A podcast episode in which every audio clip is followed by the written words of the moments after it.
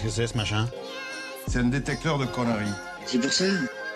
Et maintenant, qu'est-ce qu'on fout? Mais dis-tu nos conneries Tu veux que je lui dise d'aller se faire enculer?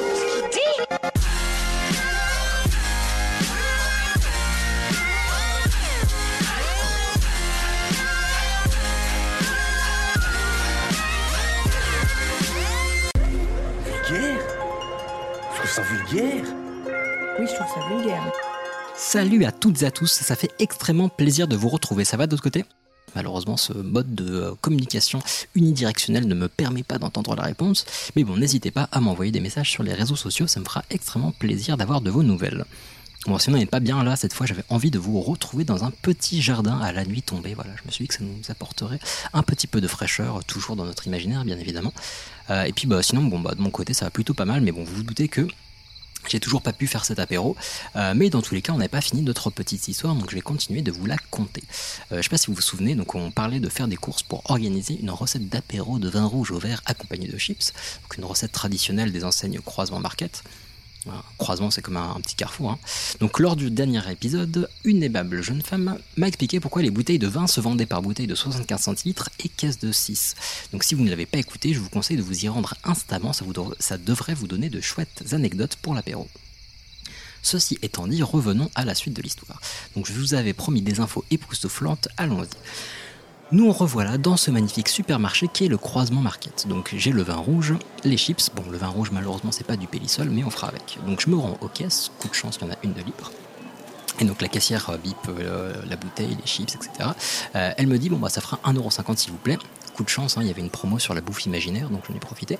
Et là, horreur, effroi, stupeur et surprise, étonnement, inquiet et autres sensations désagréables, je m'aperçois que j'ai pas ma carte bleue. Euh, bon, alors je dirais pas que je doute de la capacité de mon sourire enjôleur à me procurer des victuailles gratuites, mais j'ai quand même cherché un billet dans les tréfonds de mon portefeuille juste au cas où. Je trouve un billet de 10 balles, parfait. Donc je le tends à la caissière, elle me dit Bah euh, désolé, je vais pas pouvoir accepter ça. Je dis Bah pourquoi? Et là, il y a un gamin qui se mêle de tout, qui dit Bah c'est un billet de 10 de- de 10 dollars gros naze. C'est quand même pas compliqué, les euros c'est les billets avec un E barré, les dollars c'est avec un S barré. Le petit insolent. Bon, par contre, il soulève un point pourquoi le signe des euros c'est un E barré et le signe des dollars c'est pas un D barré? Ça fait 30 ans que je vois ce signe et je m'étais jamais posé la question. Donc je vais demander au petit malin qui prend tout à coup un air très sérieux. Il enlève ses lunettes, il essuie ses verres, il remet ses lunettes, il éteint sa clope. Non bon je déconne c'est un gamin quand même. Mais bon il prend un air très sérieux, il me dit bah, tu sais que les États-Unis, c'est pas un pays très très vieux. hein.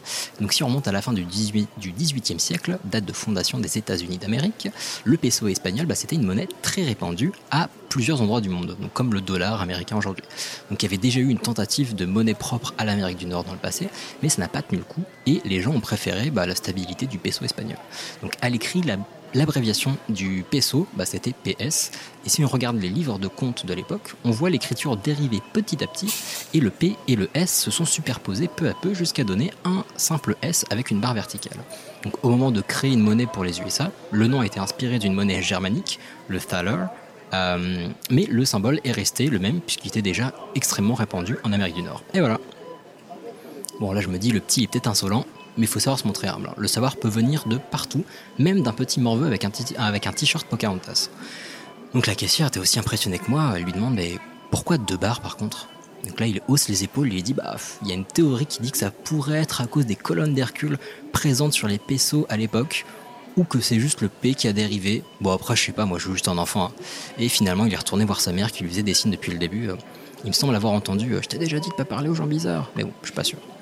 Donc on a pris quelques secondes pour se remettre à cette révélation avec la caissière et puis j'ai finalement trouvé un billet de 10 euros pour, euh, pour la payer, j'ai pris mes courses et juste avant que je parte elle m'a dit Ah au fait, il n'y a pas de signe dollar ou euro sur les billets, hein. vous auriez pu vérifier avant d'écrire votre histoire quand même.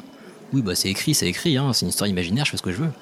Bon, ceci étant dit, je sors du croisement market, j'allais enfin pouvoir rentrer chez moi quand soudain, soudain, bah soudain la suite au prochain épisode, hein, vous en doutez. Euh, sur ce, bah voilà, j'espère que vous avez apprécié cette petite histoire, qu'elle vous a plu. Euh, la suite de l'histoire arrivera très bientôt et d'ici là, on se retrouve sur les réseaux sociaux. Grosse bise, prenez soin de vous, prenez soin les uns et les unes des autres et à très vite. Ciao. Ever catch yourself eating the same flavorless dinner three days in a row? Dreaming of something better? Well, HelloFresh is your guilt-free dream come true, baby. It's me, Kiki Palmer. Let's wake up those taste buds with hot, juicy pecan crusted chicken or garlic butter shrimp scampi. Mm. Hello Fresh. Stop dreaming of all the delicious possibilities and dig in at HelloFresh.com. Let's get this dinner party started.